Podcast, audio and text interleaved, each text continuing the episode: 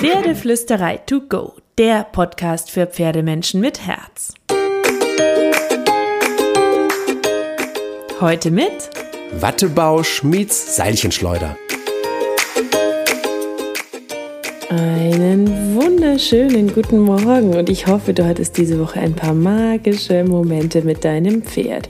Vielleicht hattest du aber auch ein paar Momente, die so gar nicht zauberhaft waren. Pferde sind ja bekanntlich keine Fahrräder, die immer genau das machen, was wir wollen, was ja auch gut so ist. Pferde dürfen eine Meinung haben und mein Pferd darf auch ziemlich viel mitreden. What? sagen andere jetzt vielleicht. Geht ja gar nicht. Pferde werden zu unberechenbaren Monstern, wenn wir sie mitreden lassen. Ähm, ich sage alles Quatsch. Ich bin ja bekennende Wartebauschwerferin und ich freue mich deswegen mega, dass ich genau dieses Thema heute mit der Seilchenschleuderin meines Vertrauens diskutieren kann. Wir haben nämlich heute eine neue Folge im Podcast mit Nadja von verstehepferde.de 100% Horsemanship Tussi und wir haben unsere wunderschöne Rubrik Seilchen, Schleuder meets Wattebausch. Da diskutieren wir manchmal und manchmal tauschen wir uns auch einfach nur aus und wir sprechen heute über die Frage, wie viel Nein darf sein. Nadja, darf dein Pferd Nein sagen? Ja, es darf Nein sagen. Uhu. Es darf sogar immer Nein sagen.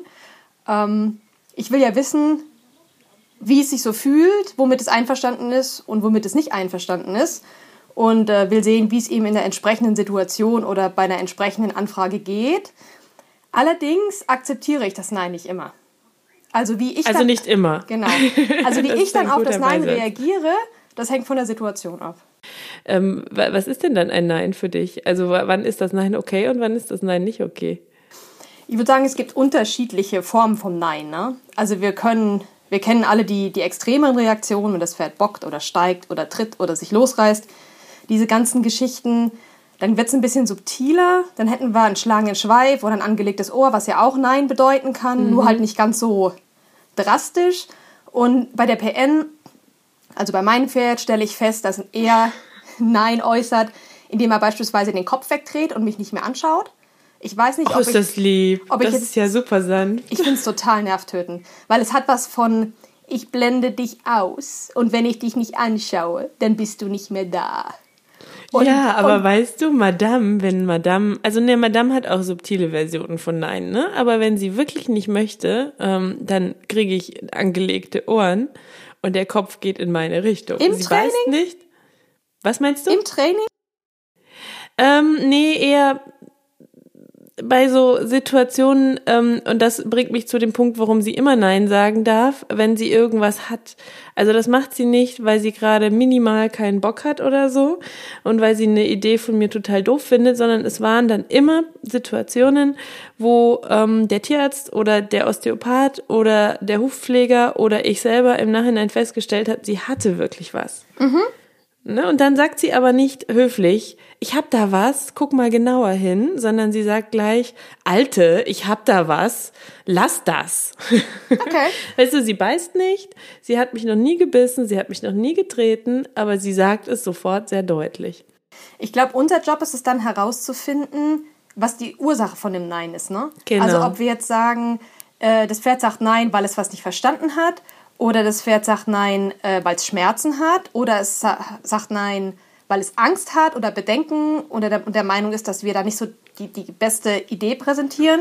Es kann aber auch sein, ähm, dass das Pferd ganz genau weiß, was es soll. Äh, wie jetzt im Falle von der PN, die über die Tipphilfe auf die Gruppe an die Aufstiegshilfe kommen sollte und der mit beiden Beinen hinten rausgepfeffert hat, weil er der Meinung war, möchte ich nicht. Oder in meiner Interpretation. Mein Biorhythmus diktiert gerade was anderes. Also eine, Situa eine Situation, die ihr halt schon in- und auswendig kennt. Die Hilfe ist etabliert, die Hilfe ist freundlich gegeben worden. Ich habe mir nicht von Anfang an einen auf den Arsch gezimmert. Der stand auch so, dass er es hat leisten können. Es gab jetzt keine Umwelteinflüsse, wo ich sagen würde, oh mein Gott, das arme Pferd, das kann ich jetzt von ihm nicht verlangen. Und da denke ich mir, Alter, äh, mach mal halblang hier mit deiner Reaktion. Warte, Und Moment, ich sagte doch vorhin die Seilchenschleuderin meines Vertrauens, Nadja. Das kannst du jetzt. Nein, also ja, ich weiß, was du meinst. Also es gibt auch Situationen, wo ich sage, Mädel, das kennst du. Hm, wobei, nein, ich muss mich korrigieren. Die Situation gibt es eigentlich nicht. Ich starte jeden Tag gefühlt neu. Ähm, es gibt Situationen, wo ich sage, Mädel, das ist jetzt eine Sicherheitsfrage. Ich möchte bitte. Also anhalten. Anhalten ist für mich einfach eine, eine, eine Nulloption, die muss immer funktionieren. Mhm. Und ähm, das, das darf auch nicht mit einem Nein äh, quittiert werden, weil ich schlicht einfach sage, irgendwann stehen wir an irgendeiner Straße und Madame beschließt, sie will jetzt nicht anhalten. Und dann wird sicherheitsrelevant. Und deswegen ist das sowas, von alleine die Gangart wechseln Richtung rasant ähm, mag ich nicht so gerne und anhalten nicht, wenn ich das möchte, mag ich auch nicht so gerne. Und das sind so die eigentlich eigentlich fast die einzigen zwei Sachen, wo ich äh, sage, Madame, jetzt bitte doch. Bei allem anderen trete ich tatsächlich einen Schritt zurück und denke, okay, warum nicht? Selbst bei, also selbst bei den bekanntesten, kleinsten, popeligsten, das kannst du doch seit 30 Jahren Dingen, trete ich einen Schritt zurück und frage, warum nicht?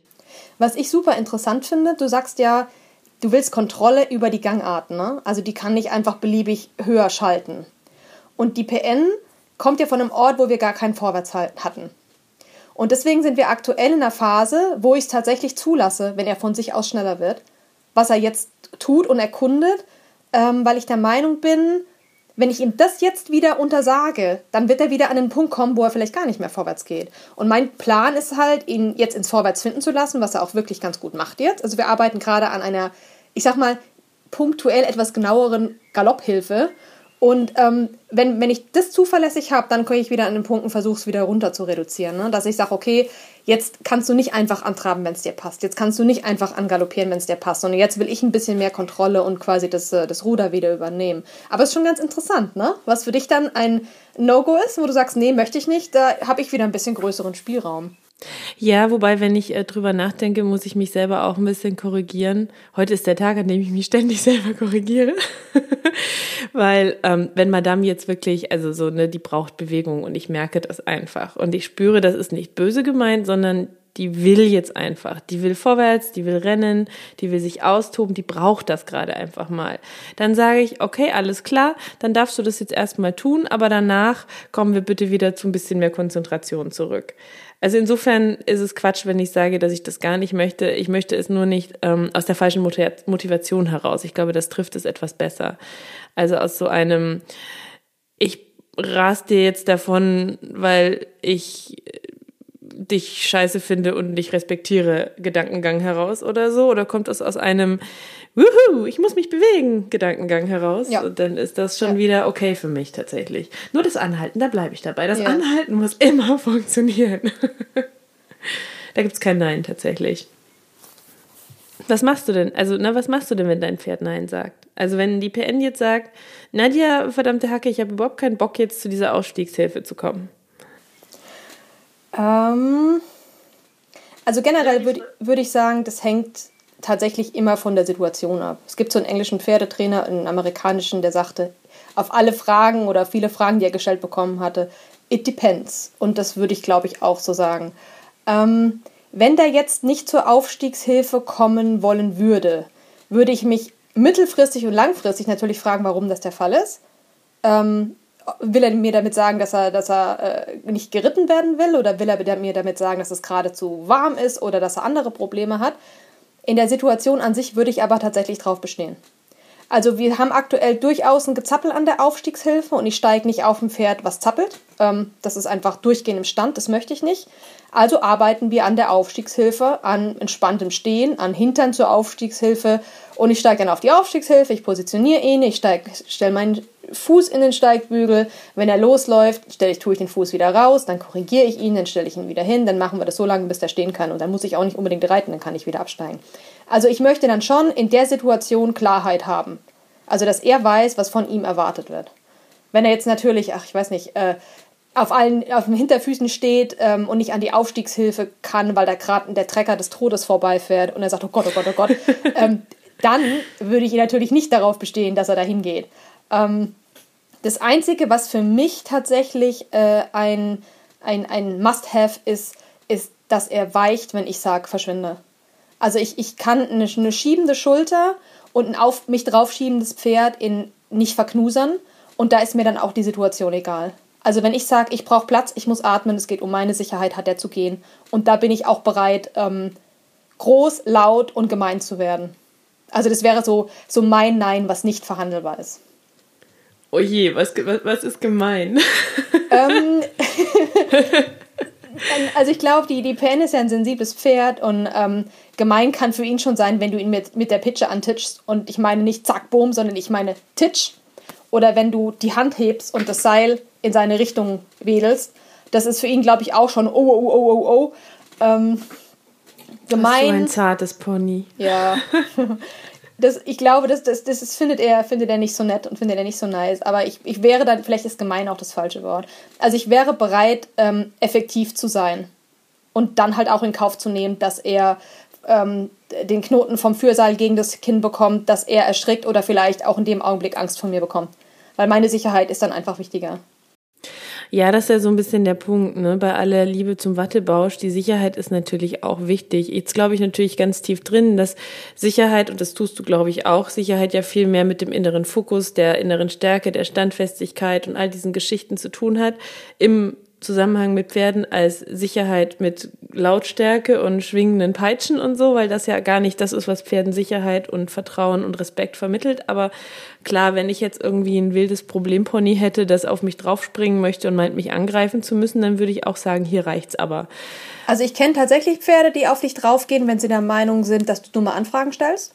Und da würde ich jetzt gar nicht mal ähm, dem Pferd bösen Willen unterstellen, sondern die, die kennen es nicht anders, die wissen es nicht anders die haben gelernt, wenn jemand eine Anfrage stellt, kann ich dem aus dem Weg gehen, indem ich anfange zu drohen. Ähm, oder ich, wenn ich was nicht verstehe, ich habe in meiner Vergangenheit vielleicht ziemlich viel Scheiße gefressen, ähm, dann kann ich mich dem auch entziehen, indem ich drohe. Ähm, die haben einfach gelernt, dass sie damit, dass es ein Verhalten ist, was für sie funktioniert und die dann gar nicht mehr so groß die Bereitschaft haben, sich auf was Neues einzulassen. Ähm, das ist ein bisschen unangenehm. Ich habe aber auch die Erfahrung gemacht, also die PN macht das beispielsweise, wenn der Angst hat, wird er sich gerne auf mich draufstellen. Im Sinne von da, wo du bist, ähm, da ist es tendenziell vielleicht ein bisschen sicherer. Was ja schon wieder süß ist, ne? Oder alternativ, ähm, geh du mal vor, dann wirst du zuerst gefressen. Ja, das kenne ich auch. Ich kenne auch beides von meinem Pferd tatsächlich. Und ich finde es schon irgendwie schon wieder niedlich. Also da, wo ich dann manchmal sage, alles klar, Carrie. Offensichtlich schickst du lieber mich den Löwen zum Fraß vor. also niedlich ist das auf jeden Fall, aber irgendwie begrenzen muss man es schon, ne? Weil ich, ich finde es ja auch süß, wenn die sich dann so ranwanzen und sagen, huhu. Aber ähm, in einer, in einer Extremsituation, wenn er halt der Meinung ist, dann zu sagen, äh, okay, ich stelle mich jetzt mal auf deine Fußzehen, weil vielleicht äh, bin ich dann sicherer vor dem Traktor. Ähm, ich brauche meine Fußzehen noch. Also das wäre das, dann auch ein Nein, halt mal ein bisschen Abstand. Und was ja, also ja, auf die Fußzehen würde ich sie auch nicht lassen, aber tatsächlich begrenze ich das nicht. Und ich habe bislang die Erfahrung gemacht, dass sie meine Fußzehen waren die Grenze. also sie kommt dann schon und wanzt sich an mich ran oder ist tiefenentspannt, sobald ich mich zwischen den vermeintlichen Löwen und sie stelle. Aber ähm, es ist mehr so eine Art von okay, jetzt bin ich ja nah bei dir, jetzt ist wieder alles gut oder naja gut, also im Worst Case kannst du ja den Löwen verjagen. Alles klar, Haken dran, du wirst es schon machen. Und das ist, das ist ja ein riesen Vertrauensbeweis. Ja. Gerade bei einem so dominanten und introvertierten Pony wie meiner, meiner, ich sag mal, Madame Laune, ähm, die ja, die ich heiß und innig liebe, aber die ja durchaus ihre Momente haben kann. Ähm, insofern, das begrenze ich tatsächlich nicht, aber es ist auch noch nie ausgenutzt worden. Also ich finde gerade, wenn wir es jetzt um Angst über Angst sprechen ne? oder über Situationen, wo das Pferd sagt, uh, ich bin nicht sicher. Ähm, da ist, wäre für mich Nein abseits jetzt meiner eigenen Sicherheit immer verhandelbar. Also wenn wir spazieren gehen und der bleibt stehen und sagt Nein zum Weitergehen, weil, er, weil er irgendwas anglotzen muss oder irgendwas gruselt, dann kann er das tun. Und ich habe jetzt von hm, immer mal wieder gehört, wie schlecht es ist, wenn man Pferde Sachen anschauen lässt, weil die sich ja dann reinsteigern und überhaupt. Ich habe mit der PN aber die Erfahrung gemacht, der glotzt, dann glotzt er immer noch, dann guckt er mich an und dann entspannt er und dann läuft er wieder. Und wenn er aus dieser Glotzphase nicht rauskommt, was immer seltener bis eigentlich gar nicht mehr passiert, dann mache ich was, um seine Aufmerksamkeit wieder auf mich zu lenken. Und das ist dann meistens auch wie so ein, wie so ein Knopf, wo er sagt, ah oh Gott, die Alte ist ja auch noch da. Okay, vielleicht war es doch nicht so gruselig. Ähm, also von daher, da ist das Nein überhaupt kein Problem, wenn er der Meinung ist, uh, uh, ich bin da nicht sicher. Ja, aber wie krass, wer behauptet denn sowas, dass man Pferde nicht gucken lassen darf? Also ich meine, das Blödeste, was du machen kannst, würde ich jetzt sagen, ist, das Tier nicht checken lassen, ob da eine Gefahr ist oder nicht. Und wenn du als Ruhepol daneben stehst und ähm, im Idealfall sogar ein Vertrauensverhältnis besteht, aber selbst wenn du nur als Ruhepol daneben stehst mit einem fremden Pferd, dann wird es sich doch nach einem kurzen Check-up dir anschließen und sagen, alles klar, ich habe es gesehen, du hast es offensichtlich auch gesehen, dich hat's nicht gebockt, also dann machen wir doch weiter. Also das fände ich das, oder das, was steckt denn hinter diesem, diesem Gedanken, ähm, das finde ich total unlogisch, ehrlich gesagt. Also ich kann nicht benennen, woher es kommt, aber dahinter steht, denke ich, der Glaube, dass wenn das Pferd anfängt zu glotzen, es dich als Reiter oder als Mensch ausblendet und dann bist du nicht mehr die Führposition oder in der Führungsposition, dann übernimmt quasi das Pferd und dann werden wir wieder, wer ist der Dominante, wer ist Alpha und wer ist nicht Alpha und das ist schlecht und deswegen muss man das verhindern und deswegen muss das Pferd die ganze Zeit die Aufmerksamkeit bei mir haben. Finde ich persönlich ein bisschen unrealistisch, ähm, weil welches Tier ist in der Lage, 100% seiner Aufmerksamkeit immer bei Menschen zu halten? Also finde ich einen ziemlich merkwürdigen Anspruch auch. Ich finde das auch einen merkwürdigen Gedankengang. Da sind wir voll drin bei der Dominanztheorie, die ich tatsächlich mittlerweile für den größten Quatsch halte. Weil du, du hast, also in der Herde ähm, passen ja auch Pferde aufeinander auf und wechseln ja ein Stück weit auch Positionen und Aufgaben hin und her, je nachdem, wenn der Herdenchef gerade schläft, guckt die eine Stufe drunter auch mal, ob alles cool ist und so. Also das ist ja wirklich, das ist ja so ein bisschen im Wechsel und man passt auch aufeinander auf und man agiert miteinander. Und das, wenn, ähm, wenn man jetzt das Herdenverhalten als Beispiel nehmen wollen würde, wo ja die Dominanztheorie auch ein Stück weit drauf beruht, ne, ähm, dann, dann hättest du ja quasi, dann dürfte ja kein Pferd in der gesamten gesamten Herde gucken, wenn es irgendwo knallt, weil sie alle nur zum Herdenchef gucken müssten. Und natürlich gucken die alle mal kurz und dann checken sie ab beim Herdenchef, wie ja. reagiert der? Alles klar, der ist easy, ja. okay, dann kann ich es auch bleiben. Oder es ist intuitiv so, ne? Dass sie, dass sie, dass die Leitung so kurz ist, dass alle mehr oder weniger parallel reagieren. Ja. Also das finde ich, also das finde ich echt, aber es gibt ja total viele so Theorien. Also ich weiß nicht, wie oft mir zum Beispiel gesagt wurde, wenn du deinem Pferd das durchgehen lässt, dann wird das zum Monster. Ja? Mhm. Wenn du dich da nicht durchsetzt, dann wird dein Pferd gar nichts mehr für dich machen. Oder neulich erst wieder, wenn du zulässt, dass die am Eingang einmal langsamer wird und von Trab in den Schritt fällt, dann wird die dir in drei Tagen aus diesem Eingang rausrennen. Und ganz ehrlich, es ist noch nie passiert. Und ich meine, du kennst mein Pferd. Sie ist sicher nicht Frau Sanftmut unterster Rang. Und trotzdem ist es noch nie passiert. Einfach weil, also ich habe die Erfahrung gemacht, wenn mein Pony zu irgendwas Nein sagt, dann hat sie einen guten Grund. Und wenn die Basis stimmt, dann werden wir da immer wieder drüber sprechen können und sie nutzt es nicht aus. Und sie hat gute und sie hat schlechte Tage, wie jedes Lebewesen auf diesem Planeten. Und wenn ich schlechte Tage akzeptiere und dann darauf eingehe, dann bekomme ich am nächsten Tag oft umso bessere Tage tatsächlich, weil sie anerkennt, dass ich anerkenne, dass sie auch Gefühlslagen und Stimmungslagen und Problemchen hat. Ich meine, das ist der Best Case, ne? Also wenn du so eine Verbindung aufgebaut hast, dass du, dass es eine Partnerschaft ist und eben keine Diktatur und dein Pferd, äh, ja, du ihm in Anführungsstrichen Dinge durchgehen kannst und ihm dann auch deutlich mehr Kontrolle gibst, als es vielleicht in so einer Standardbeziehung der Fall ist. Und dein Pferd dann aber nicht sagt, optimal, ich übernehme jetzt, sondern sagt, oh ja, die Petra, die weiß schon, was sie tut.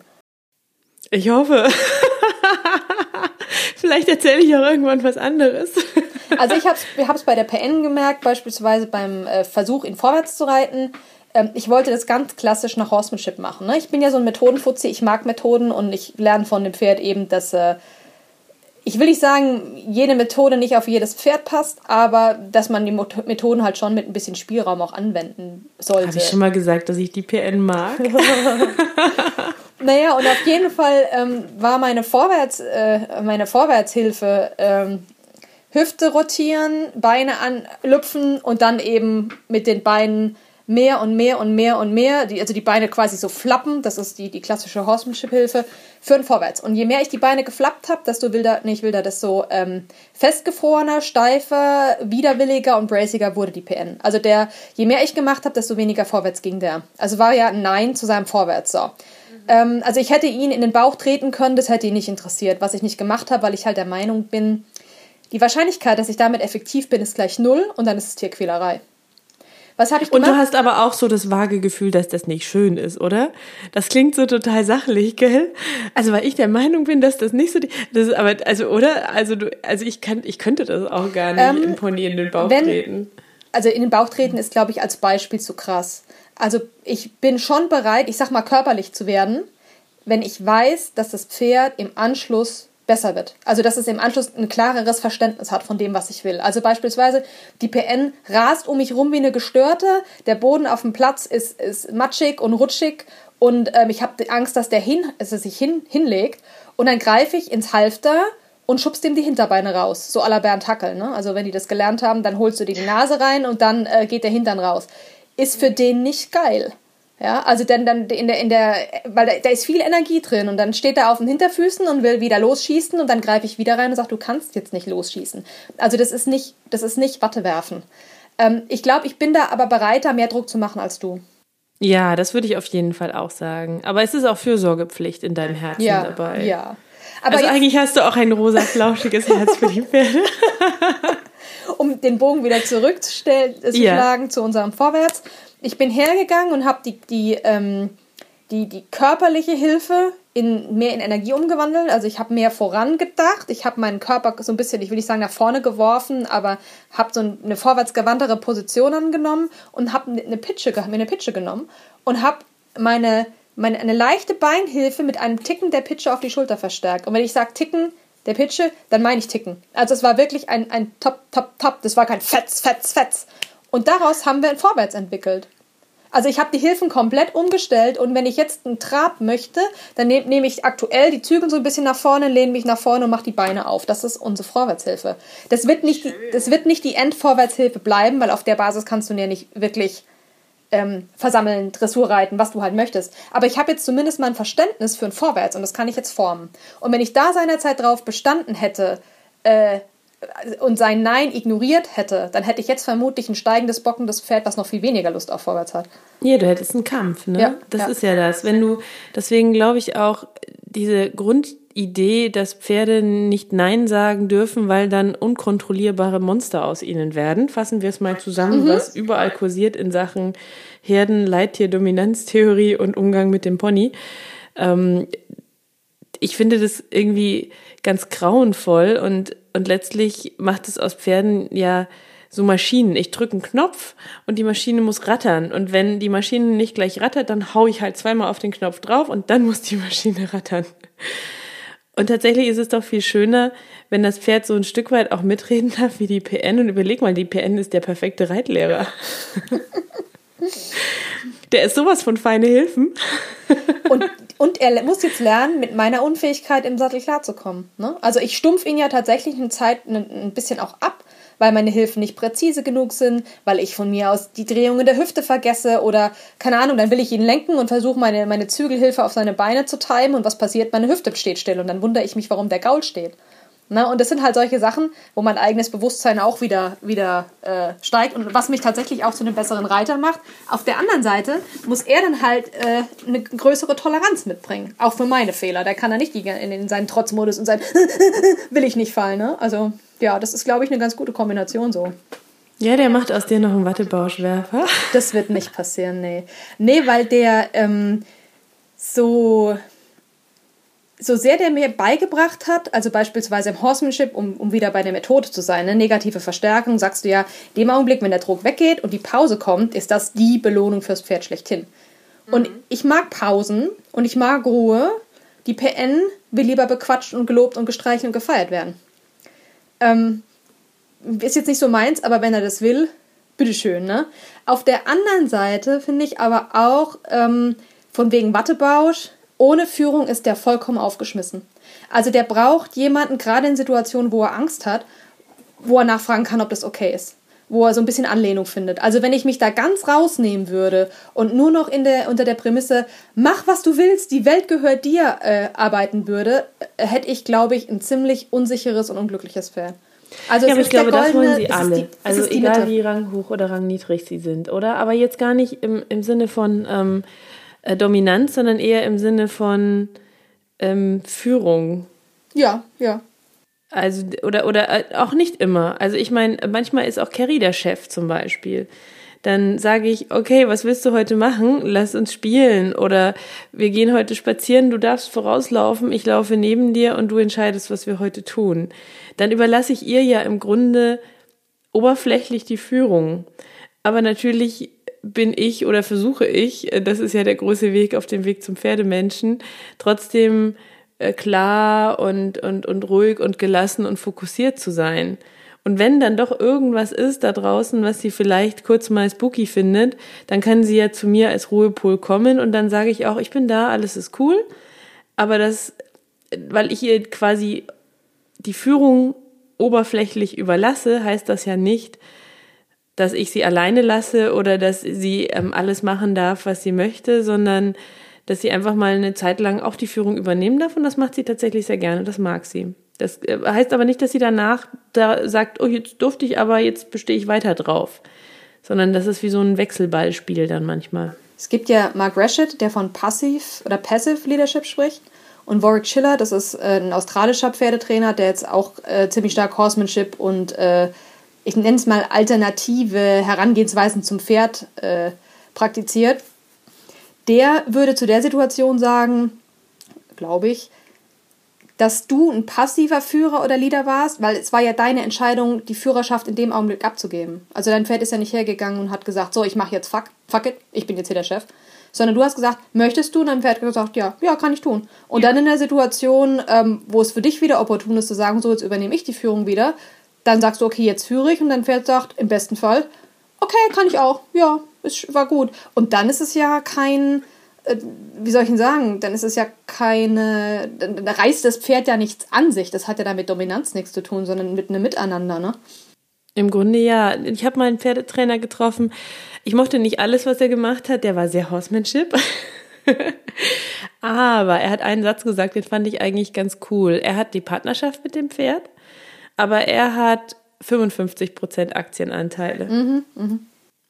Also hätte, also beim Beobachten würde ich jetzt außen, von außen realistisch betrachtet sagen, dieser Mann hatte 90 Prozent der Aktienanteile. Mhm. Mhm. Das fand ich einen schönen Gedankengang. Und den habe ich öfter im Kopf. Dieses Ding von wegen, ich brauche nicht 100 Prozent, ich brauche nicht 90 Prozent, ich brauche nicht 80 Prozent, aber ich brauche in entscheidenden Situationen 5 Prozent mehr. Ich glaube, dass äh, viele Leute das nicht leben können oder dass die Herausforderung dabei ist, ähm, die Kontrolle abgeben zu können, in dem Wissen, dass man sie auch wiederkriegt. Also das ist was, das, was du vorhin auch meintest, ne? Mit dem, wenn du das jetzt einmal durchgehen lässt, dann hast du für immer XY-Probleme. Und dass man da das Vertrauen hat, zu sagen, hey, äh, ich lasse es mal drauf ankommen und ich, ich experimentiere mal und ich gucke mal, äh, ob das funktioniert oder ob das nicht funktioniert. Also ich sehe es bei der PN, ich meine, das ist nicht dramatisch. Wir haben eine Grasnarbe im Roundpen und wenn der was gut macht, dann darf der da fressen. Jetzt nicht stundenlang, aber schon so zwei, drei Happen, da könnte man fast schon wieder von positiver Stärkung oder so reden. Aber ich mache ja trotzdem Druck. Es ist eine Form von Leckerline. und ähm, da könnte man auch sagen, ne, oh Gott, wie kriegst du den vom Gras wieder los? Und überhaupt, ich heb die Hand und zeige und dieses Pferd setzt sich in Bewegung. Die PN ist aber schon auch extra cool, ne? Ja. Und, und, und da denke ich mir, da habe ich doch überhaupt keinen Grund, ihm das Grasfressen zu verbieten und mir in dem Fall tatsächlich auch die Chance zu nehmen, was zu verstärken, was er richtig gut gemacht hat. Ähm, weißt du, wenn daraus jetzt krasse Diskussionen resultieren würden und ich bei jedem Mal losschicken, ähm, das, das Zeher stattfinden würde und der die Ohren anlegen würde oder pissig würde im Sinne von, wie kannst du es wagen, mir jetzt zu verbieten, Gras zu fressen, dann würde ich das lassen. Aber so wie es jetzt ist, ist es der absolute Deal. Also. Ich finde auch, dass hinter diesem, dass das Pferd nicht Nein sagen darf hinter diesem Gedanken und hinter all diesen Sätzen, die ja dann gerne kommen, ja, das verarscht dich doch oder du musst dich durchsetzen oder das wird zum Monster oder ähm, die, die, die, die dreht durch und die, also lauter so Sätze, die dann kommen, die, die, finde ich, zeigen ein Mindset dem Pferd gegenüber, das ich absolut grauenvoll finde. Weil wenn ich davon ausgehen muss, dass mein Pferd bei jeder kleinsten Erlaubnis, die ich ihm gebe zur Mitsprache und bei jeder Kommunikation, die Richtung Nein gehen könnte, die ich erlaube, mir grundsätzlich Nein entgegenbrüllen wird. Was bin ich denn dann für ein Pferdemensch und für ein Trainer? Und was haben wir für eine Verbindung oder für eine Partnerschaft oder für eine Kommunikation, wenn ich sozusagen bei jeder kleinen, offenen toleranten Minute danach mit brutalster Anti-Reaktion rechnen muss, was ja so ein bisschen als Gedanke dahinter steht. Genauso wie wenn ich dieser, dieser übliche Satz, ja, wenn du zulässt, dass dein Pferd am Eingang langsamer wird, ähm, dann, dann wird's dir irgendwann rausrennen oder dann wird's da stehen bleiben oder so. Was sagt es denn über mich und das Reiten aus? Das ist ein ziemlich veraltetes Mindset. Also das ist vielleicht das Mindset von Leuten von vor 50 Jahren oder in, wenn du in der Kavallerie geritten bist und das Pferd einfach hat funktionieren müssen. Und ich könnte mir halt vorstellen, dass viele Freizeitreiter, je nach oder Turnierreiter, Dressurreiter, alle Disziplinen, es hängt halt davon ab, was du, was du willst und auch was du erreichen willst. Ne? Und ich könnte mir halt schon vorstellen, wenn du eine Raining reitest, ähm, am langen Zügel, hohe Geschwindigkeit, da muss das Pferd funktionieren. Und zwar äh, auf, auf Knopfdruck. Und entsprechend fällt dann halt auch das Training aus. Und ob das jetzt eine Raining-Prüfung ist oder ein Dressur-Grand Prix, Funktion ist Funktion. Und ich könnte mir halt vorstellen, beim Freizeitreiter kommt vielleicht noch der, der Sicherheitsaspekt hinzu, dass man halt sagt, äh, ähm, ich kann kein Nein zulassen, weil ähm, sonst, sonst fliegt mir das hier um die Ohren. Und dann gibt es halt bestimmt noch Leute, die so ein kleines Ego-Problem haben und meinen, aus ihrem Pferd so einen Reizsklaven zu machen und einfach Freude daran haben, äh, zu, so, so ein 700-Kilo-Tier zu, zu dominieren oder ja, zu und auch althergebrachte Meinungen, ne? Reitlehrer, die das immer noch erzählen und so.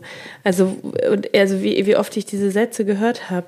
Jetzt vor kurzem zum Beispiel, bester Fall, also so zu dem Thema, wenn mein Pferd Nein gesagt hat, habe ich im Nachhinein immer die Erfahrung gemacht, dass sie einen Grund dafür hatte. Und das hatte auch tatsächlich meistens und immer was mit irgendwelchen Verspannungen, Schmerzen oder anderen Geschichten zu tun.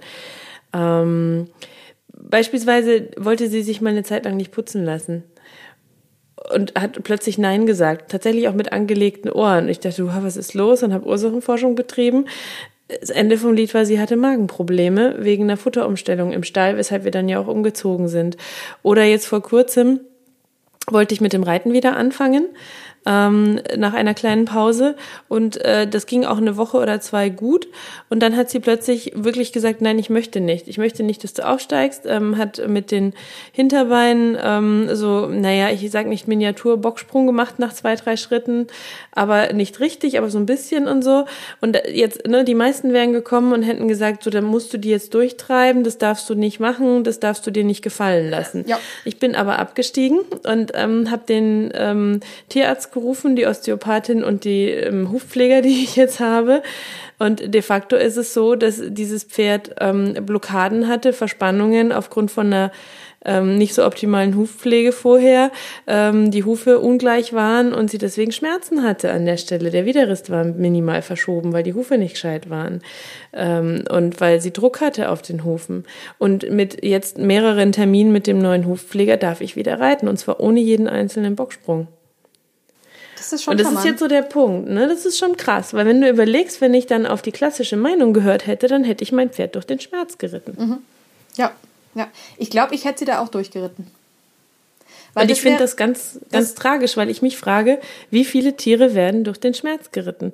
Und wenn mein Pferd, ähm, also, also ich habe ein sehr ehrliches Pferd, glaube ich die sagt, wenn sie was nicht will, die ist aber auch, gibt ziemlich viel für mich, wenn, wenn alles okay ist bei ihr.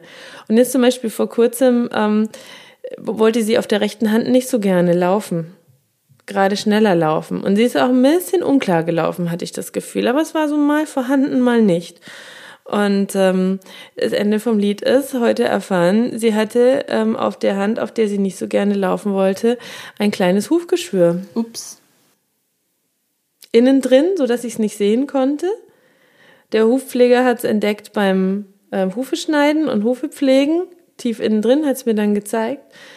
Und die ist einfach, die ist einfach das, was kein Horseman-Schippler, sage ich jetzt mal, zulassen würde. Die ist mit mir im Kreis gelaufen, auch an der Doppellonge oder so. Und immer wenn ich wollte, dass sie auf der rechten Hand läuft, Trab oder Galopp, hat sie jede Gelegenheit genutzt, um umzudrehen. Auf der linken Hand ist sie gelaufen? Ja. Viel besser. Nicht, ähm, nicht super glücklich, aber viel ja. besser. Und auf der rechten Hand wollte sie aber partout nicht. Und dann, und das ist normal, also das macht sie normalerweise nicht. Und dann habe ich gesagt, alles klar, wenn du so ein Dilemma hast, dann machen wir jetzt ein bisschen slow, ein bisschen langsamer, warten mal ab, was die Hufpflege sagt, warten mal ab, was ähm, der Osteopath sagt, den ich als nächstes gerufen hätte, ob sie vielleicht eine Blockade hat oder irgendwas. Und de facto hatte sie ein kleines Hufgeschwür. Das meine ich mit, sie hatte immer, immer Gründe, wenn sie zu irgendwas Nein gesagt hat. Und ich glaube, dass Pferde tief drinnen so kooperationswillig sind. Sie sind Herdentiere. Und in dem Moment, wo du sie rausholst, bist du ja ihre Herde. Dann schließen sie sich in aller Regel an, selbst wenn der Mensch sich manchmal benimmt wie Rotz. Und ähm, wenn sie dann Nein sagen, denke ich mittlerweile, haben sie einen Grund. Also ich denke, einen Grund haben sie immer. Ich denke aber, dass der Grund nicht unbedingt Angst, Schmerzen, Missverständnis, fehlendes Vertrauen sein muss, sondern ich glaube, ein Pferd kann auch einfach Nein sagen, weil es sagt, weißt du was, ich habe eine bessere Idee, du kannst mich mal. Also da mein, bin ich mir nicht so sicher. Mein klassisches Beispiel wäre Gras, Handgrasen. Du sagst, lass uns weitergehen und das Pferd sagt, da ist Gras.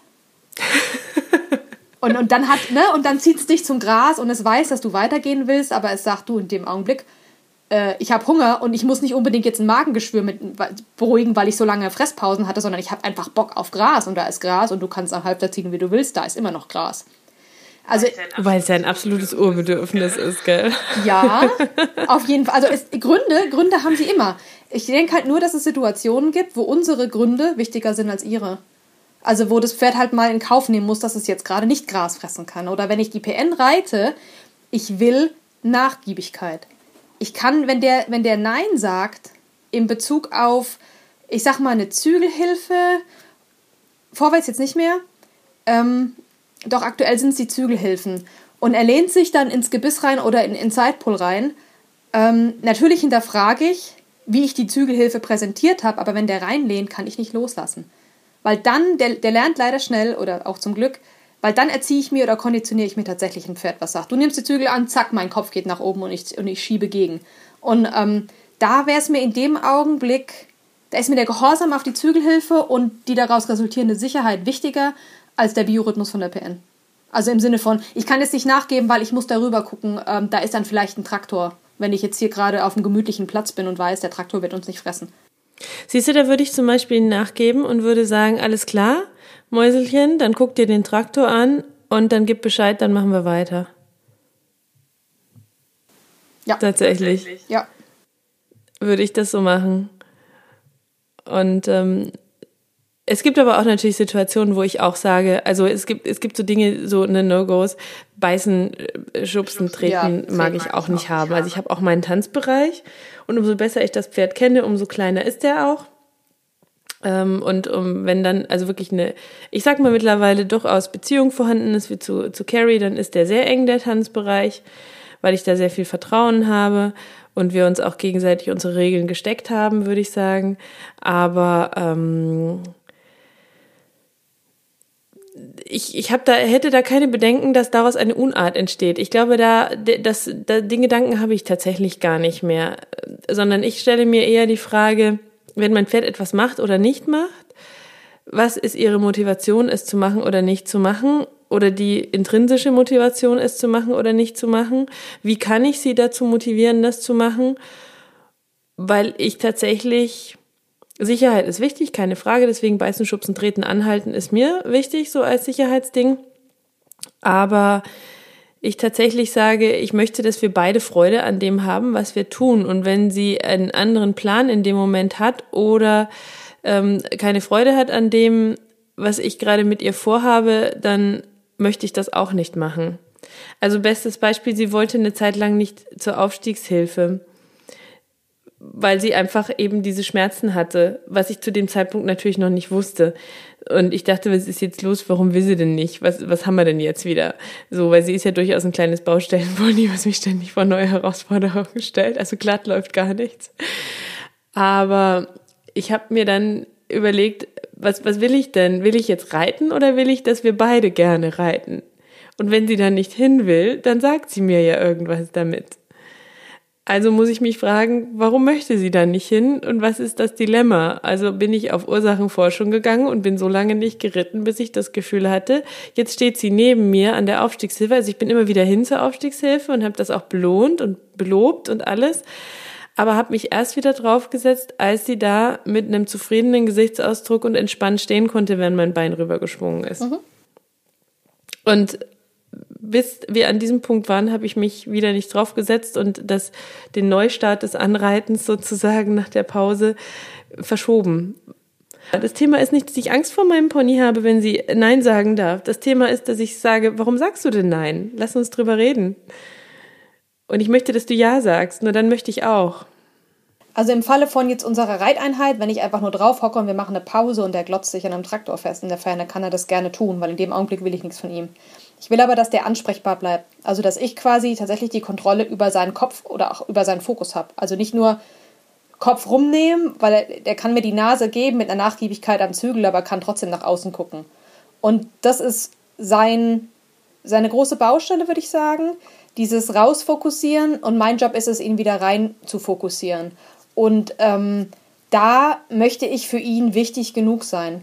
Und da warte ich nicht darauf, dass ich, dass ich quasi, ähm, ich warte nicht darauf, bis er auf den Trichter kommt, dass ich wichtig genug bin, was, was passiert, also was er durchaus tut, ähm, sondern ich möchte auch einen Knopf haben, um zu sagen, so, jetzt bin ich hier und ich, und ich kriege jetzt seine Aufmerksamkeit. Und er sagt, ja, okay, ich gucke mir den Traktor nicht mehr an, sondern du bist jetzt da. Und wenn ich das gemacht habe, was du wolltest, dann kann ich mir den Traktor wieder angucken, beziehungsweise bis dann habe ich ihn vergessen. Also das ist für mich äh, unter reiterlichen Aspekten halt super wichtig, dass, dass ich den, den Fokus von dem Monster kriege. Und der sich nicht einfach rauszoomt, weil das kann er ganz gut. Ja, wahrscheinlich ist das auch immer so, was sind die eigenen No-Gos?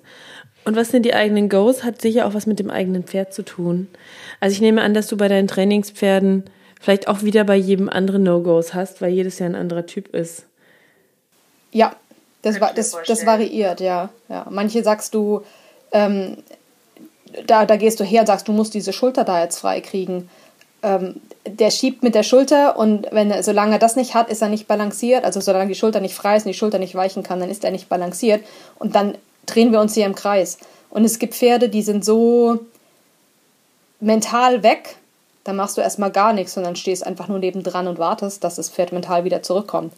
Ähm, das sind dann die, wenn dann, ich versuche es dann am Anfang schon mit Druck und gucke, ob ich zu diesem Pferdehirn durchkomme, aber wenn da kein Durchkommen ist, dann kann ich den Druck ja hochfahren, wie ich will und bin ich effektiv oder erreiche halt nichts damit, ne? Und dann muss ich mir etwas anderes einfallen lassen. Also das variiert tatsächlich von Pferd zu Pferd. Und bei der PN ist es halt die, diese Fokusschwachstelle. Man könnte jetzt natürlich argumentieren und sagen, naja, warum hat er denn die Notwendigkeit, sich rauszuzoomen? Ja. Ähm, also ich glaube tatsächlich auf der einen Seite, der ist schon so eine, so eine, so ein Wächter, also du siehst ihn in der Herden oder im Herdenverband auch immer mal abseits stehen und raus in die, in die Landschaft glotzen. Oder dann spielt er mit irgendeinem und die sind da am Party machen und von jetzt auf nachher, zack, guckt er weg, äh, glotzt sich irgendwo ran fest und der andere beißt ihm in den Hals im Sinne von Hallo, ich bin auch noch da und dann wird die Pen sauer und sagt, äh, du störst gerade meine Glotzerei. Also das ist in dem Pferd schon irgendwie auch drin. Und er hat es halt als, äh, als äh, ich zoome mich mal raus, wenn mir der Druck zu groß ist oder wenn ich was nicht verstehe oder wenn ich mich gerade mit was nicht beschäftigen will. Also das ist, äh, und das wären ja die Punkte, Gründe. wo ich dann anders ansetzen würde, wahrscheinlich, wo ich dann nicht sagen würde, so ich möchte jetzt aber die Nachgiebigkeit, sondern wo ich dann, keine Ahnung, ich weiß nicht, was ich machen würde. Würde ich absteigen, würde ich erstmal streicheln, würde ich eine Lieblingsübung machen, würde ich ihn glotzen lassen und warten, bis er wieder bei mir ist. Da würde ich dann quasi nicht fordern, ne? Und da unterscheiden wir uns wahrscheinlich. Also ich habe in, in Montana, ich war ja auf einer Ranch zum Reiten äh, im Urlaub gewesen und ähm, das war hochinteressant weil ähm, dort ist der Gehorsam das oberste Gebot. Also die Pferde, die gehorchen, die müssen gehorchen. Also nicht nur, um die Gäste sicher zu halten, sondern es ist eben auch die Philosophie da. Und das war super spannend, weil die Reiter, also du hast es bei den guten Reitern halt gesehen, absolut konsequent waren, aber ein sehr, sehr gutes Timing hatten. Also die haben die Pferde mit ihren Hilfen nicht aus der Balance gebracht und die Pferde haben halt gelernt, okay, ich habe hier, mein Mitspracherecht ist null mein Reiter trifft aber ziemlich gute Entscheidungen und die haben sich komplett fallen lassen. Also ich habe noch nie so viele Pferde mit so einem sanften, weichen, zufriedenen Gesichtsausdruck auf einem Haufen gesehen wie in dieser Ranch. Ich habe da seinerzeit mein, äh, mein, mein Pferd zurück in den Corral zu den anderen gebracht und mach, die, mach das Knotenhalfter ab und der, der, der stand dann halt, ne, so, oh, guck mal, das sind die Menschen, ich glaube, ich bleib hier noch eine Weile. Ach, guck mal, magst du mich streicheln? Ach guck mal, da kommen die anderen um die Ecke und dann kamen die anderen und haben sich noch dazugestellt. Und das fand ich beeindruckend, weil wir ja immer denken, eine Form von, von hartem Gehorsam oder von dem Pferd halt auch zu verlangen, dass es wirklich 100 Prozent, naja, ich will nicht sagen, seinen Willen aufgibt, aber ja doch sich unterwirft und das macht, was, was wir von ihm verlangen, dass es fürs Pferd mit, mit Stress und mit, mit, mit Ärger und, und keine Ahnung was verbunden ist. Ähm, und da habe ich halt gesehen, wie, wie wie gut das für eine Pferdeseele sein kann. Auf der anderen Seite muss man aber auch sagen, das sind voll, voll, voll, voll, voll Profis. Das heißt, die sitzen jeden Tag stundenlang im Sattel. Und das ist was, was unser, unser klassischer Freizeitreiter hier nicht leisten kann. Also die meisten Leute sind nicht so gute Reiter, um dem Pferd in dem Augenblick das anbieten zu können, was die denen da drüben anbieten können. Deswegen weiß ich also nicht, ob für uns dieser mein Pferd muss 100% gehorsam sein, mit dem Ergebnis, dass das Pferd sich dann im Anschluss auch wohlfühlt mit dem Reiter, ob das für uns hier funktioniert. Ich glaube das eher nicht. Nee, glaube ich auch nicht. Also ich wüsste auch selber nicht, ob ich von mir sagen kann, dass ich da so toll wäre, dass das, dass das immer klappen würde. Also ich bin es definitiv nicht. Nee, nee, nee, nee. Also da ist das ist, äh, ein, wäre ein sehr, sehr weiter Weg. Ja, und das äh, würde dann ziemlich oft, glaube ich, in der berühmten Ausweglosigkeit enden. Ne? Weil das Timing muss ja dann mega perfekt sein. Ja. Ich meine, Pferde schätzen schon auch Sicherheit und Klarheit und Strukturen und Regeln, weil so funktionieren sie ja auch in ihrer Herde. Und ich meine, ich, ich bin Wattebauschwerferin und ich nutze Leckerli, aber ich bin ja keine reine positive Verstärkerin. Und sehe ja auch durchaus einige Punkte ähm, aus der Idee des Horsemanship, die ja logisch sind, ein Stück weit. Ich glaube, ich kann nur immer nicht damit leben, wenn sie bis zum Exzess und 100 Prozent ohne Mitspracherecht des Pferdes durchgesetzt werden. Das ist eben nichts für mich tatsächlich, weil ich eben, ja klar, ich kann mir vorstellen schon, wenn man ein richtiges Timing hat und wenn das die Idee, die man dem Pferd dann, dann gibt, für das Pferd einfach immer komfortabel endet, dass das Pferd dann auch entspannen kann und sagen kann, alles klar, ich gebe die Führung ab, ich denke gar nichts mehr, aber es ist kein Ausschalten, sondern ein, ich mach mal mit, weil es wird ja immer cool. Kann, kann sicher funktionieren, kann ich mir schon vorstellen. Aber dafür muss man, wie du sagst, verdammt gut sein. Ansonsten endet es, glaube ich, sehr schnell in so einem, in so einer Ausweglosigkeit mit einem kurzen Fight vorher. Und plus, ähm, das ist das, was schlechtes Horsemanship macht. Die Pferde werden dann zu Robotern. Ne? Also du, du ja. drückst deine Knöpfchen und der Gaul reagiert und äh, ist aber mental äh, irgendwo im Nirvana. Und das waren die Pferde da eben nicht. Also die, die haben auch mal gescheut. Die waren halt noch Pferd. Und das fand ich, fand ich sehr geil, weil die, ähm, wenn du es kitschig formulieren würdest, die haben die Seele im Pferd gelassen. Also die haben das Wesen des Pferdes nicht verändert. Das Pferd durfte da Pferd sein. Und im Zusammensein mit dem Menschen war es, äh, Gehor, war es gehorsam und war, war brav und war irgendwie auch funktionsfähig, aber dennoch ein Pferd. Haben die denn dann auch darauf geachtet, dass die Pferde gesundheitlich gut bei Schuss oh, sind? Oh ja. Ne, das ist ja das Ding. Also warum sagen Pferde oft Nein bei uns? Weil sie irgendwelche Sachen haben, die sie aber nicht gescheit kommunizieren können oder die sie gut wegmogeln können, dadurch, dass sie das von Grund auf einfach gut beherrschen, dass sie äh, Schmerzen übergehen können und so. Und nichtsdestotrotz, sie haben sie und sagen dann einfach auch Nein, weil irgendwas zwickt oder irgendwas sich blöd anfühlt und und da, wenn, wenn du das ignorierst, dann machst du eben irgendwann den Roboter draus, ne? Wenn du es nicht richtig erklärst und einfach draufhaust oder wenn du es ignorierst, ähm, dass das Pferd ein Problem hat, dann wird natürlich der Roboter draus. Aber wenn das Pferd natürlich auch weiß, ich muss zwar funktionieren und ich muss brav und gehorsam sein, aber der Mensch hat eine gute Idee, mhm. der hat ein gutes Timing, der ist fair. Und wenn es mir nicht gut geht, dann zwingt der mich nicht durch, weil der das vorher sieht dann ist das, glaube ich, auch nochmal eine andere Nummer wahrscheinlich. Also definitiv. Die Pferde, die ich jetzt dort gesehen habe, waren alle, die standen super da. Also auch von der Bemuskelung her und die Sättel haben gepasst, die waren richtig gesattelt. Auch die ganzen, die ganzen Prozesse jetzt um das Satteln herum, das war alles durchdacht und ähm, die haben mehrere äh, Schmiede dort gehabt. Ähm, die werden beschlagen, weil geht halt nicht anders, sind Trailpferde. Und in Teilen werden die schwierigen Gebäude vorher geröntgt, bevor sie beschlagen werden, um zu gucken, was der beste Beschlag ist. Also da ist wirklich extrem viel Hirn hinten dran. Also von der, von der ganzen Aufmachung her war das extrem beeindruckend. Also die, die Pferde sind da nicht nur ein Vehikel, um Touristen da äh, durch die Gegend zu schaukeln und um Kohle zu verdienen, sondern das sind Mitarbeiter und entsprechend wird mit denen auch umgegangen. Also es war, war echt schick, was das angeht. Die Frage ist aber dann auch, wie glücklich wären diese Pferde, wenn sie jetzt dieses super Timing, diese super Behandlung, diese absolute Klarheit, dieses gesundheitliche Management bekommen würden und dann dürften sie noch zwischendurch eine Meinung haben. Kann ich nicht beantworten, ja. Also ich glaube, dass das diese, diese absolute Weichheit vielleicht kaputt machen würde, weil sie dann mh, mm, sich nicht mehr so fallen lassen würden, weil sie ja selber wieder äh, aktiver sein würden. Und ich glaube, abhängig vom Pferdecharakter, die Unsicheren könnte ich mir vorstellen, würde sagen, oh mein Gott, oh mein Gott, ich muss jetzt hier Verantwortung übernehmen, aber eigentlich will ich das doch gar nicht. Und die Aufsässigeren oder die, die Stärkeren würden sagen, okay, lass mich jetzt mal machen hier. Aber ich weiß es nicht. Schwierig zu sagen. Ja, das wäre die große Frage. Das wäre mal spannend. Man müsste so ein Experiment machen. Die gleiche Ranch nochmal daneben. Ja. ja.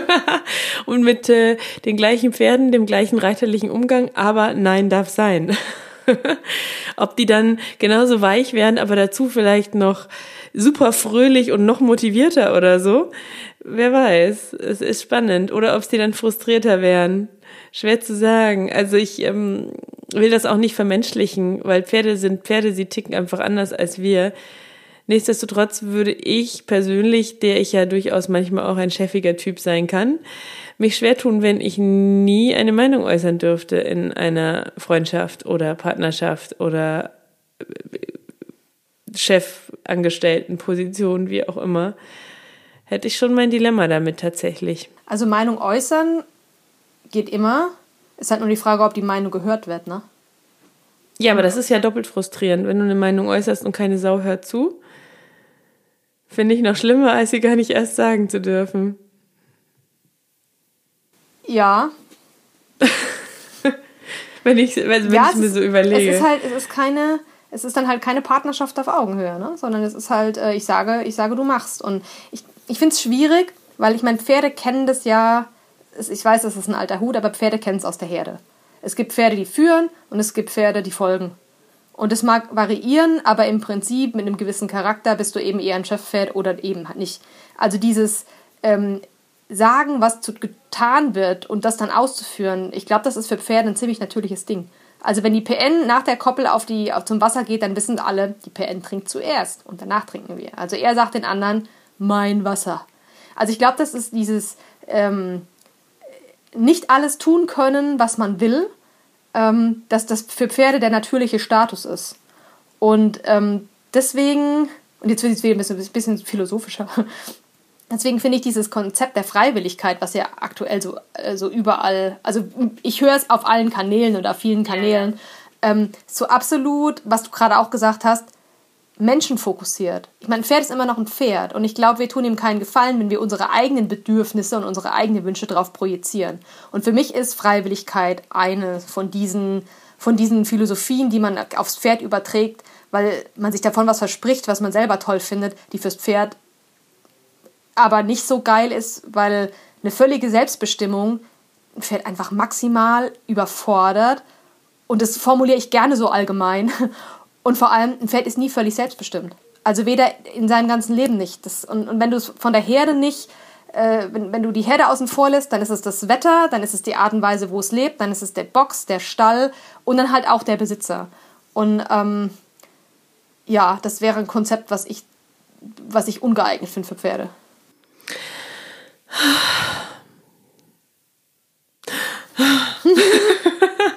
da muss ich jetzt echt überlegen. Also das Ding ist, ich glaube, ähm, das ist ja auch so der kleine Haken für mich an dieser Herdentheorie, die ja auch im Horsemanship extrem genutzt wird.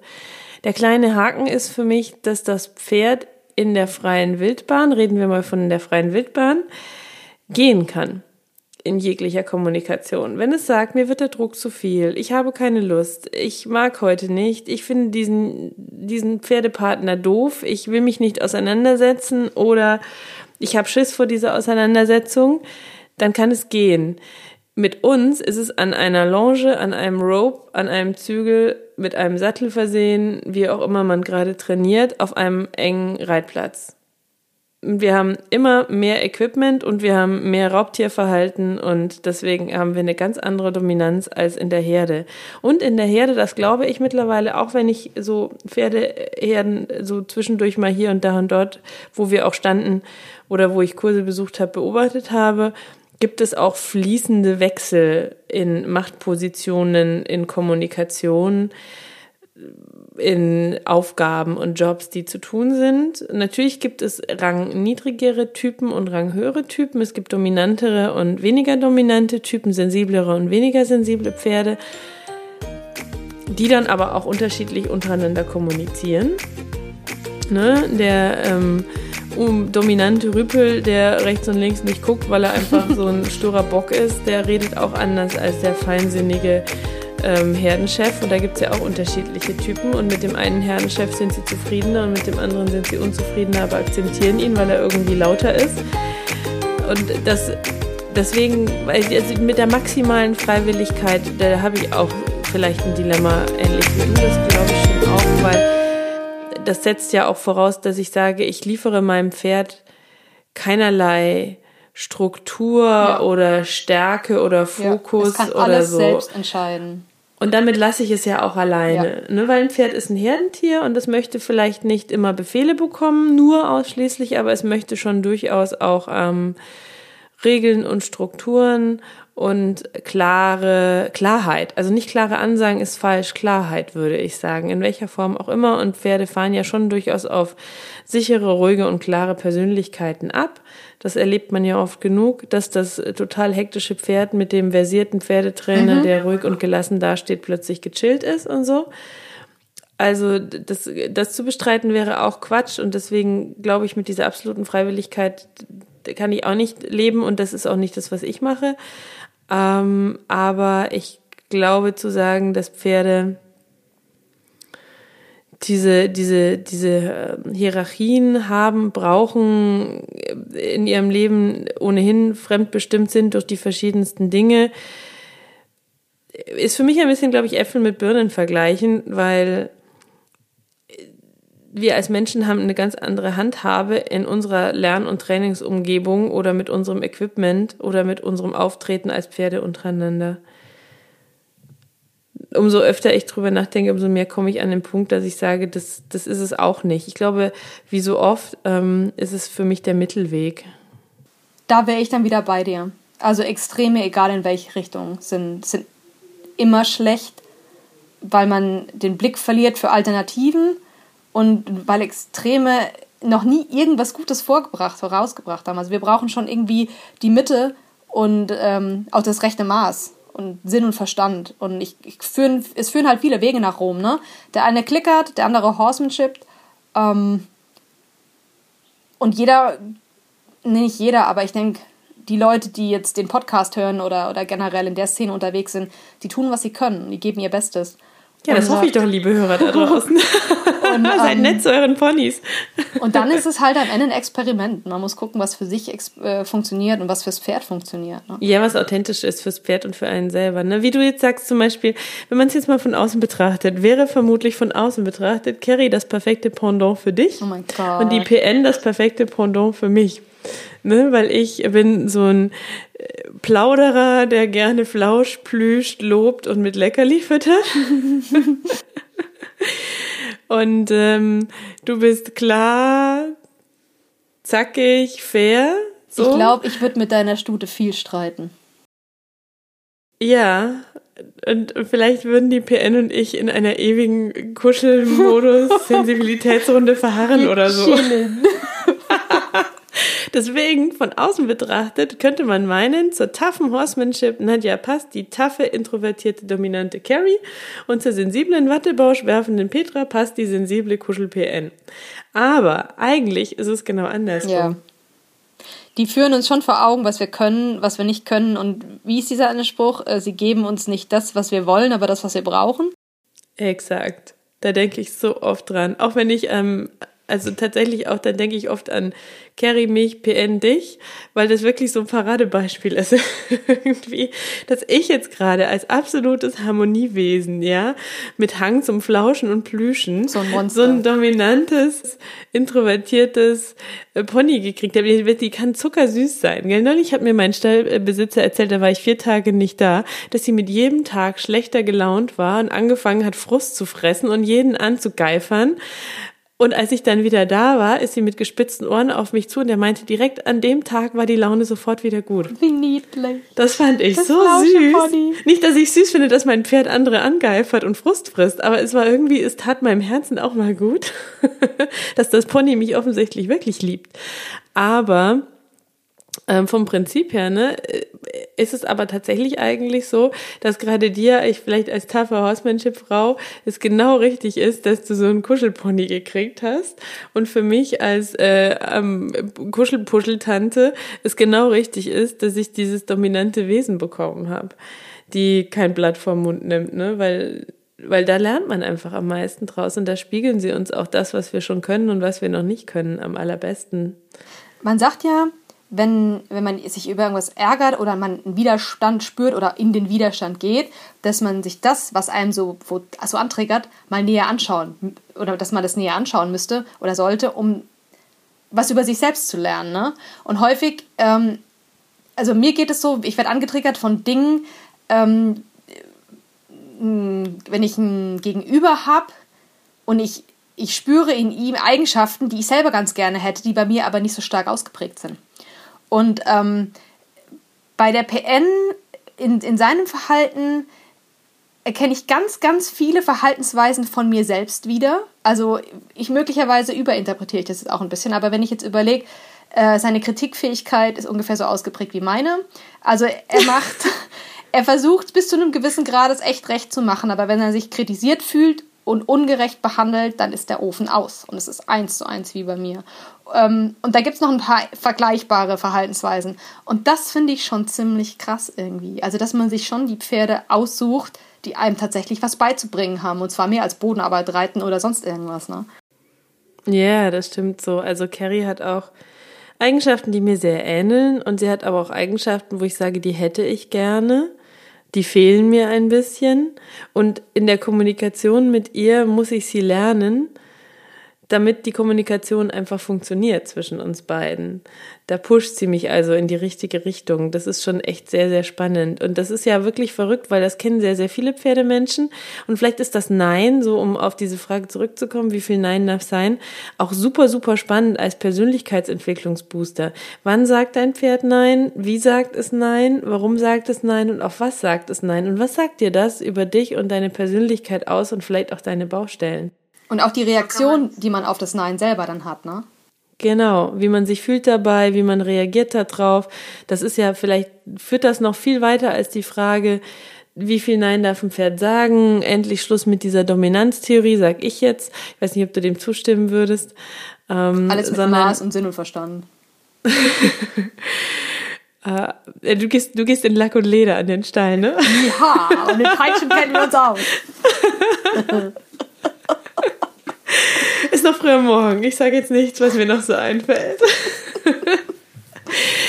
ähm, genau, aber vielleicht ist dieses Nein des Pferdes eigentlich, geht das noch viel, viel tiefer. Wenn es Nein sagt, ist das so eine Art Persönlichkeitsentwicklungsbooster, jedes Mal für uns selber ein Stück weit auch, weil die Frage ist, wie gehen wir damit um, wie reagieren wir darauf, warum sagt es Nein, was haben wir gerade gemacht, damit es Nein sagen musste, wollte, wie auch immer ist eigentlich auch ein ganz spannender Aspekt an der ganzen Geschichte. Zumindest wenn man den Anspruch hat, und den hast du, glaube ich, auch, den habe ich ganz laut und deutlich, dass das Pferd gerne mit einem zusammen ist. Ja und nein. Was? Also ich finde, wir müssen aufpassen, das Ganze nicht zu hoch zu hängen und überzubewerten, weil wenn wir zu reflektiert werden und jeden Furz, den das Pferd lässt, auf die Goldwaage legen, dann kommen wir überhaupt nicht mehr voran. Und dann entsteht für das Pferd ja auch wieder eine Unsicherheit. Also wenn wir ähm, ich war vor ein paar Monaten bei einer, bei einer Pferdetrainerin gewesen und die hat das so schön zusammengefasst. Die sagte sinngemäß, ähm, wenn, ich, wenn ich wohin gehe und mich die ganze Zeit frage, wie es meinem Pferd jetzt in dem Augenblick geht, dann, dann wird da so eine Endlosschleife draus. Also ich habe nicht den Fokus und sage, ich gehe jetzt dahin, mein Pferd folgt mir, sondern, ah, wie geht's meinem Pferd, hm, mein Pferd hier und überhaupt. Und das Pferd sagt, okay, offensichtlich hat mein Mensch hier überhaupt keinen Plan. Der macht sich immer nur Gedanken um mich. Ähm, und, und da fehlt uns dann so ein bisschen der Fokus. Und wenn wir zu stark ins Hinterfragen kommen, und ich glaube, dass die, ähm, die aktuelle weibliche Pferdeszene die, das Problem schon auch hat, ähm, daraus resultiert dann halt auch wieder eine maximale Unsicherheit, weil wir ja in vielen Fällen nicht immer hundertprozentige Antworten kriegen. Ne? Ähm, also wenn ich jetzt an die letzten Neins von der PN denke, manche kann ich mir erschließen, manche kann ich mir nicht erschließen. Und das wird sich, glaube ich, auch nicht verändern. Also ich glaube nicht, dass ich an einen Punkt komme, wo ich eine Nein-Beantwortungsquote von, von 95 Prozent habe. Ah, ich weiß es nicht. Also vielleicht ähm, sehe ich nicht jedes Nein. Das möchte ich gar nicht bestreiten, weil Carrie hat verschiedene Formen der dazu. Kommunikation und manchmal ja. übersehe ich das eine oder andere Nein vielleicht. Ja, aber ich garantiere auch. die Neins, die ich sehe, die kann ich mir im Nachhinein mit ein bisschen Grübelei immer erschließen. Also sie ist wirklich extrem kompliziert und du kennst sie ja auch ein bisschen Im, auch in ihrer Kommunikation. Kann sie krass sein, aber sie ist sie ist auch hoch motiviert, mir zu gefallen was ich ähm, als eines der ganz, ganz großen Geschenke betrachte. Und was mir auch sagt, dass so blöd der Weg der Mitsprache nicht gewesen sein kann, weil sie gerade ein Pferd ist, von dem von außen, glaube ich, jeder behaupten würde, wenn du der was durchgehen lässt, ist Polen mhm. offen. Mhm. Und gerade das ist überhaupt nicht der Fall. Aber sie hat natürlich so auch gelernt, dass sie sehr schnell Nein sagen darf. Dann tut sie das natürlich auch. Und manchmal hätte ich auch gerne ein Pferd, wo ich hinkomme und es macht einfach, was ich sage. Es macht es einfach. Wochenlang, monatelang. mein Plan geht auf, die Theorie sitzt. Es macht es einfach. Es hinterfragt es nicht. Es sagt nicht nein. Es macht es. Andererseits, wenn ich dann so drüber nachdenke, was würde ich dann lernen? Und wie oft würde ich vielleicht auch über irgendwas hinweggehen? Weil in aller Regel sind die Neins bei ihr immer mit körperlichen Dilemmata verbunden. Und dann hat sie auch recht, wenn sie Nein sagt. Das ist in der Tat so, ja. Also wenn du für dich herausgefunden hast, wo die Ursachen von den Neins meistens liegen, dann ist das ja auch gerade charmant. Das könnte ich jetzt von mir nicht behaupten. Also, ich meine, wenn ich dann den Gesichtsausdruck sehe, dann äh, ja, kann ich, kann ich schon hin und wieder mal, beziehungsweise geht in meinem Kopf dann häufig mal diese Oh Mann, Spirale an. ähm, ja. Aber ich, ich weiß halt auch nicht, äh, und ich will den Topf auch gar nicht aufmachen, ähm, mit welche, welche Erfahrungen da im Vorfeld gelaufen sind, ob er mit dem Reiten vielleicht nicht doch irgendwas verbindet, was nicht so geil war. Ich finde, das führt, ja. das führt, aber es ist endlos, ich werde es nie wissen, es führt zu weit und wir sind jetzt im Hier und Jetzt und versuchen das hier zu fixen und nicht äh, Psychoanalyse mit Pferden zu betreiben, also ich zumindest nicht. Ja, ich versuche schon manchmal ein bisschen und tatsächlich kann ich manches auch an Vorerfahrungen ablesen. Zum Beispiel findet sie Gurten bis heute scheiße.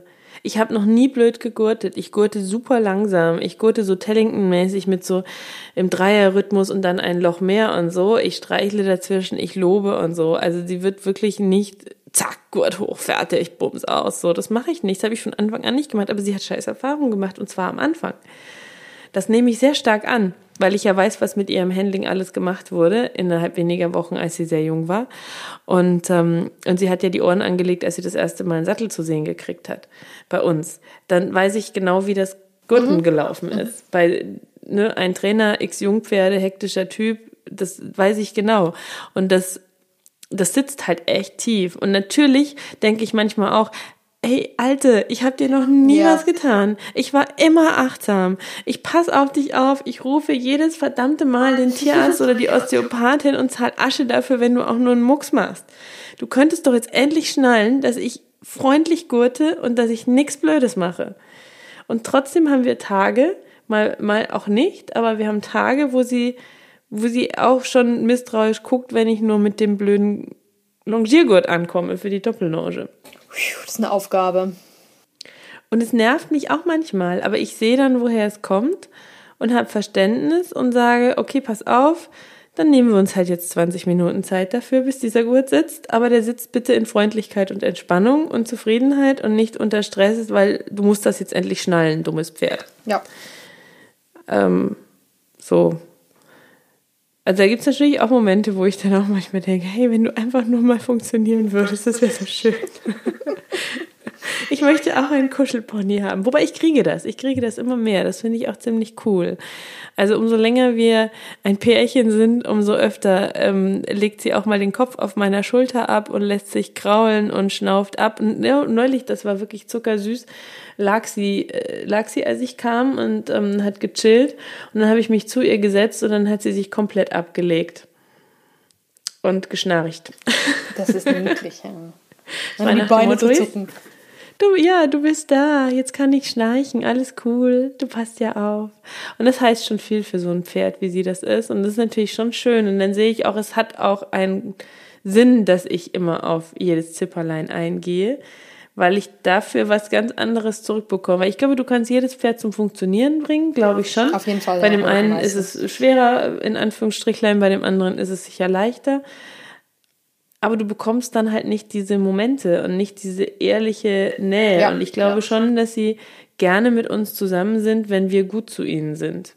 Und dass sie das zu würdigen wissen. Und dazu gehört für mich auch, dass ich das Nein akzeptiere oder dass ich, wenn sie nicht zur Ausstiegshilfe gehen will, wie jetzt eben Anfang des Jahres, dass ich dann erstmal checke, ist es was Gesundheitliches und wenn nicht, was ist es dann? Und so lange warte, bis sie sagt, okay, jetzt kann ich da aber gechillt hingehen. Weil sie dann ganz anders läuft, wenn ich mich drauf setze. Also das finde ich aber ich habe natürlich auch nicht den Plan. Ist die Frage, was will man mit einem Pferd? Und dann ist wieder die nächste Frage, ist das okay, dass man solche Pläne hat? Willst du reiten oder willst du einen Partner? Das ist natürlich die Grundsatz-Mindset-Frage, die man sich vielleicht auch ein bisschen stellen kann und muss. Ich will einen Partner. Für mich ist aber auch die Frage, will ich nur reiten? Eine Frage, die ich nicht nachvollziehen kann, weil ich habe ein Lebewesen vor mir. Und das hat auch Bedürfnisse und das hat auch körperliche Probleme oder andere Dinge. Den Anspruch finde ich, darf ich gar nicht haben, auch wenn ich seine Box bezahle und den Hufpfleger und den Tierarzt. Aber das ist halt mein Ansatz zu dem Thema. Den kann man sicher auch anders sehen und anders haben. Und ähm, wenn man den anders sieht und anders hat, dann ist das Nein vielleicht auch etwas, was man anders betrachtet. Ich würde sagen, mein Ansatz wäre, die Grundbedürfnisse des Pferdes müssen gedeckt sein. Also im Sinne von, er hat Auslauf und steht nicht in der Box, er hat Kumpels, er hat gutes Futter. Ähm,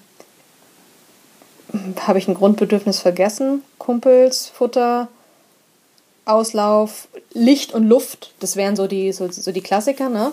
Und bei der PN kommt noch so ein relativ stark ausgeprägtes Bespaß mich jetzt Bedürfnis hinzu. Also diese, diese Abwechslung oder dieser Input, ähm, der ist, glaube ich, glaube ich, ziemlich wichtig. Ich habe aber schon den Anspruch, also ja, ich will reiten und ich will auf eine gewisse Art und Weise reiten. Und dafür brauche ich Gehorsam in, in gewissen Teilen. Also wenn ich ausreiten will, ich will Gehorsam, wenn ich auf dem Platz reite. Ich brauche eine mobile Vorhand, ich brauche eine Hinterhand, die funktioniert, sonst kann ich das nicht so tun. Plus, dann kommt dann auch wieder dieser gymnastische Aspekt hinzu. Wenn ich die Hilfen nicht etabliert habe, kann ich das nicht kommunizieren und dann kann ich ihn auch nicht gesund erhalten, was ja irgendwie auch so ein Fernziel ist. Ähm, auf der anderen Seite, wenn das Pferd körperliche Gebrechen hat, naja, dann steht es mit dem Reiten natürlich hinten an. Also ich habe ja das erste Jahr quasi nur mit dem Bodenarbeit gemacht und es hat mir keinen Zacken aus der Krone gebrochen. Ja, ja klar. Also ich meine natürlich, ich möchte auch, dass mein Pferd nicht mit mir durchgeht, weil es beschließt, es kann immer machen, was es will. Wir haben schon auch Regeln, finde ich auch sehr wichtig, gerade wenn es ums Reiten geht, weil ich ungern abgeworfen werden möchte. ja, flieg. Mag ich jetzt auch nicht so als äh, Ding des Lebens. Aber ähm, das hat ja was mit gegenseitigem Respekt zu tun. Und ich glaube, wenn ich mein Pferd respektiere und auch seine Bedürfnisse respektiere und äh, zum Beispiel an einem Tag nicht aufsteige, an dem mein Pferd sagt, ich habe heute echt Auer, weil ich habe gestern zum Beispiel zu viel gespielt oder was weiß ich, was der Grund für dieses Auer ist, dann glaube ich, wenn das, der Grundrespekt füreinander stimmt und das Vertrauensverhältnis stimmt, dann hat das Pferd auch mäßig Grund und passt auch irgendwie gerne mit auf dich auf. Ja, das macht Sinn. Und dann, glaube ich, ist das auch, auch wiederum, ähm, wenn du da dann Nein immer wieder akzeptierst, endet das nicht im bockenden Chaos.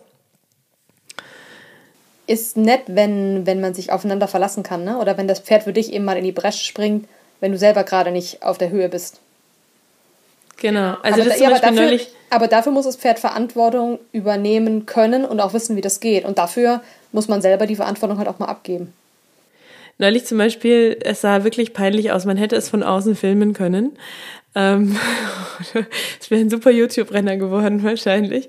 Habe ich Bodenarbeit mit Carrie gemacht und ich bin quasi ähm, rückwärts gelaufen und wollte, dass sie ähm, antrabt und mir hinterher trabt, so Freiarbeit. Ähm, und das machen wir manchmal so als nette Spielerei. Und dann bin ich so schnell rückwärts getrabt sozusagen und unser Reitplatz ist cool, aber minimal sandig. Und da war da offensichtlich ein kleines Sandloch. Also mich haut's hin wie so ein Vollhorst.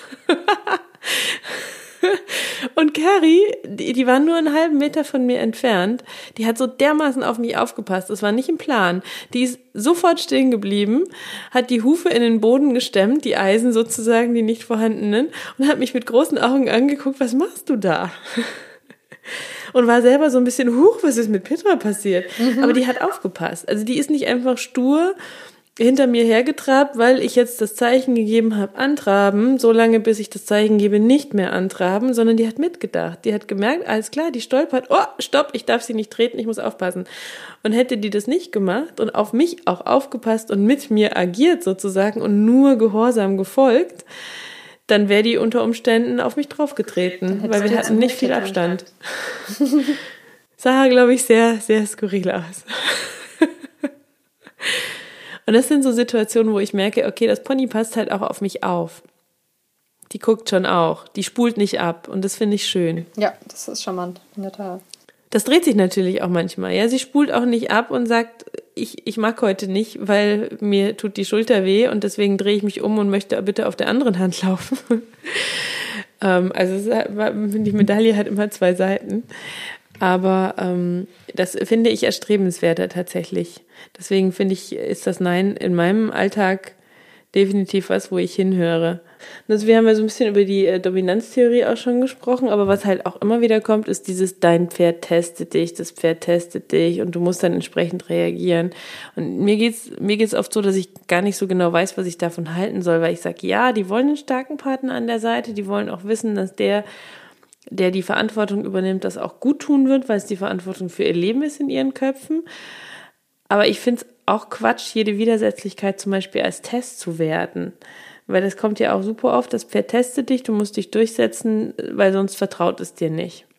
Also, wenn man sagt, das Pferd testet dich, dann hat man mit dem Wort testen ja schon mal einen Überbegriff gefunden, inklusive einer Wertung von einem Verhalten. Also, es, das Pferd testet dich, kannst du als, als Satz ja auf alle möglichen Sachen anwenden. Das Pferd geht nicht voran, das Pferd schlägt mit dem Schweif, das Pferd folgt dir nicht aus von der Herde weg. Das kannst du ja alles als Testen brandmarken, aber damit bist du sofort wieder im Urteilen drin. Und wenn du im Urteilen bist, dann ist das Pferd meistens böse, böse und dann muss man das Verhalten ändern. Und das finde ich nicht so smart, weil das Pferd hat in der Regel beziehungsweise immer einen Grund für sein Verhalten. Und äh, das hatten wir bei dem Nein auch schon äh, hatten wir ja auch gesagt, ich meine, was ist Testen in der Auslegung anderes als ein Pferd, was Nein sagt zu dem Vorschlag, mhm. den du in dem Augenblick eben machst. Ne? Und da finde ich halt, ähm, ist es unser Job herauszufinden, warum es denn Nein sagt. Und das Testen ähm, würde ich eher umformulieren wollen, es stellt Fragen und möchte eine Antwort. Also Fragen im Sinne von, wie aufmerksam bist du Mensch? Ähm, kann ich dir vertrauen, Mensch? Legst du Wert auf Gehorsam, Mensch? Äh, wie genau schaust du hin, Mensch? Ähm, aber von mir aus auch, wenn ich dir diese Interpretation von deinem Wunschverhalten anbiete, wie reagierst du darauf? Ich glaube, das hat viel, viel mehr Nuancen als äh, der verarscht dich doch. Ja, ja, weil das steckt ja so ein bisschen als Gedanke dahinter. Und der Test kann ja auch sein, finde heraus, wer du bist, Mensch, damit ich weiß, wie ich mit dir umgehen möchte, Mensch. Ne? Jetzt wird's abgehoben, aber ja. Ja, ein Stück weit schon. Ich glaube schon, dass die abchecken, was für eine Persönlichkeit steht da vor ihnen. Ich, ich glaube, das ist ein Aspekt, Instinktiv. den ich gerne vernachlässige, aber im Prinzip ist es, ist es, gehört es natürlich auch dazu. Weil du bist ja im, am Pferd als, als du, als dein Charakter, als dein Wesen, als deine Persönlichkeit und die spielt da ja extrem mit rein. Also das, was du gerade auch gesagt hast. Ne? Und ja, das, das ist super wichtig. Also wie viel, ja, wie, wie ich mich präsentiere, mit wie viel Geduld oder nicht Geduld ich reingehe, auch mit welcher, mit welcher Geisteshaltung und mit welcher, wie schnell äußere ich Kritik am Pferd ähm, und vielleicht auch an mir selber. Und äh, wie hart ist meine Einstellung oder meine Ausstrahlung und wie hart eben nicht, ne? Sie sind halt einfach Psychologen-Sofas. Aber wirklich, ja. Kleine Monster. So, dann, wie viel Nein darf sein, war heute das Thema von Nadja und mir. Die lesenswerte Webseite von Nadja findest du übrigens dadam, im Internet www.verstehepferde.de. Ich habe dir den Link in die Show Notes gepackt. Und ich freue mich auf jeden Fall sehr, dass Nadja heute wieder mit dabei war, bald wieder. Oder sagst du jetzt auch Nein zu mir und dem Podcast, Nadja? Nein, ist doch ein Spaß. so, und wenn du jetzt noch Gedanken zum Podcast hast, dann schreib mir gerne, wie viel Nein bei dir sein darf, zum Beispiel in die Bewertungen oder hinterlass mir gleich noch direkt eine schöne Bewertung mit einem gefühlvollen, dicken, fetten Ja zum Podcast. ich freue mich auf jeden Fall sehr, dass du auch heute wieder ähm, dir deine Portion Pferdeflüsterei to go gegönnt hast. Wenn es dir gefallen hat, abonniere den Podcast und dann freue ich mich, wenn wir uns hier wieder hören nächste Woche. Lass es dir gut gehen und kraul deinem Pferd einmal dick und fett das Fell von uns. Aber achte darauf, wenn es Nein sagt, ne? Dann muss man aufhören damit mit dem Pferd. Dann nicht kraulen.